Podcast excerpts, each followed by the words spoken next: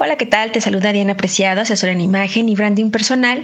Hoy quiero, además de agradecer que me estés escuchando en estos momentos tan especiales que hemos estado viviendo, eh, sé que todos los que estamos eh, aquí ahora estamos viviendo algo que seguramente nos va a marcar por el resto de nuestras vidas, una situación muy importante y por tal motivo quise dedicar este momento eh, agradeciendo incluso la cercanía que tengo contigo a través de la radio, a través del audio eh, de platicar qué tiene que ver la imagen y la imagen pública con esto del COVID.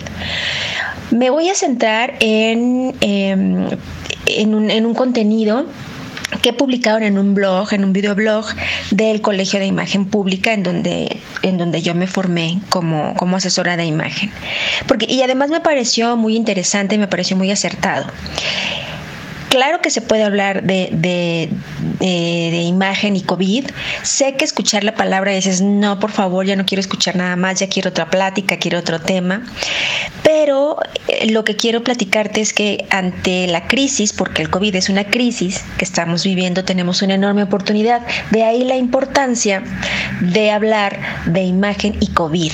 Sí, claro que tiene que ver, porque las crisis eh, tienen una percepción, imagen es percepción, y las crisis tienen eh, una oportunidad o no que nosotros podemos aprovechar.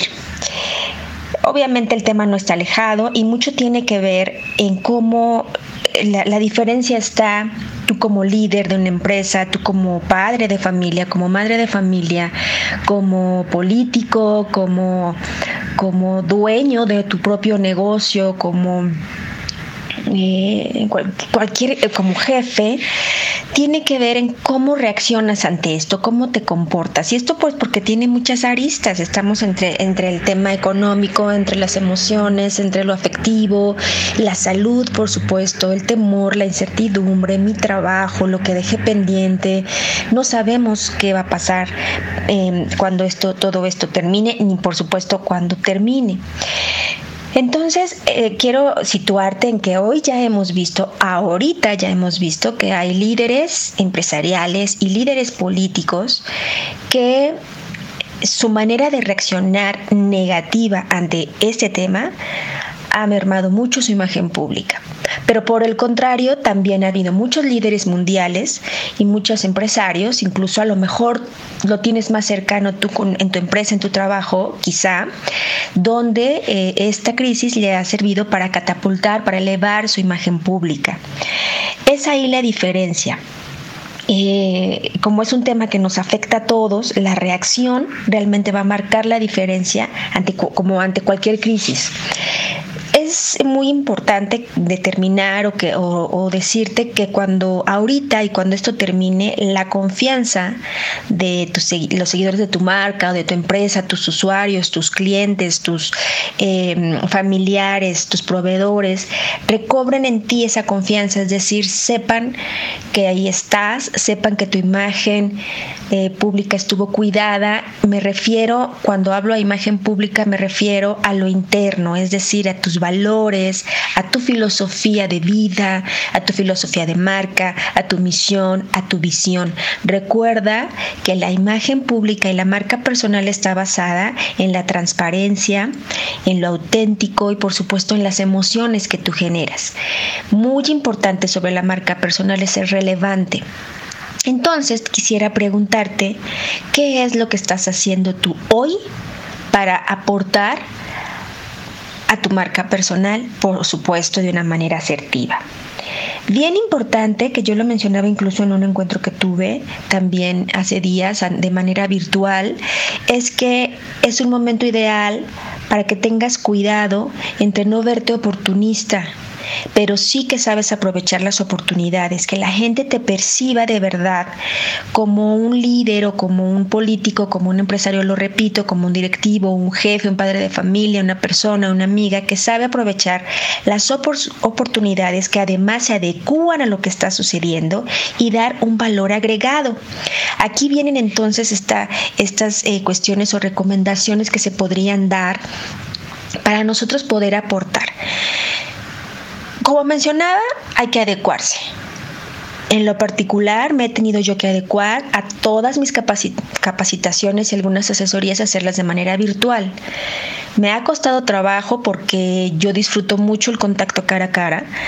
Sin embargo, tengo que hacerlo y pues hay que encontrarnos a los desafíos de la tecnología, por supuesto capacitarse y adecuarse a hacerlo, no, no dar marcha atrás, al contrario, seguir un paso adelante, animarte a hacerlo. Y te voy a decir algo que alguna vez me dijeron hace muchísimos años y durante toda mi, mi, mi vida profesional no me he quitado esa frase de la cabeza. Echando a perder se aprende. y en imagen pública es algo que a lo mejor no se permitiría. ¿No? Sobre todo hablando de primeras impresiones. Pero más que nunca hay que ser flexibles. ¿A qué me refería yo con echando a perder se aprende? No tengas miedo de cometer un error.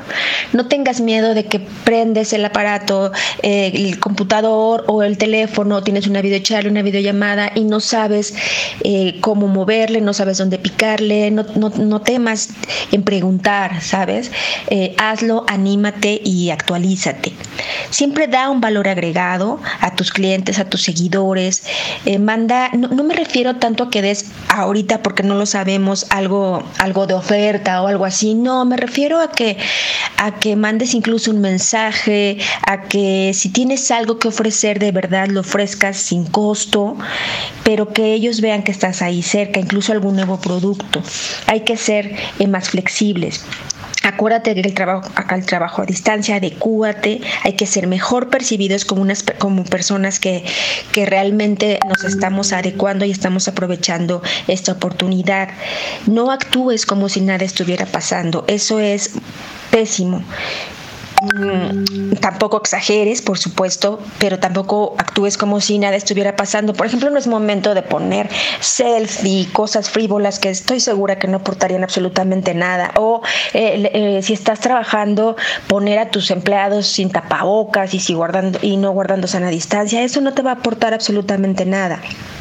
Cuida mucho tus redes sociales, no difundas información que no sabes si es cierta, hay demasiada información. Pero tú hasta llegar de información de los sitios oficiales y no solamente de los gobiernos, por supuesto de la OMS, de la Organización Mundial de la Salud, de expertos que realmente te van a ayudar con este tema. Em, Piensa, eh, finalmente lo que yo te invito es que pienses de modo social, de unidad, de hacer comunidad, de civismo. No es momento para la competencia, no es momento para el egocentrismo y que la gente sea, que los demás te perciban realmente, seas tú percibido en cuestión de imagen como una persona con responsabilidad social. Y hazlo de corazón, hazlo desde el fondo, hazlo desde tus emociones y estoy segura que vas a aprovechar siempre lo mejor de ti. Nos escuchamos la próxima semana.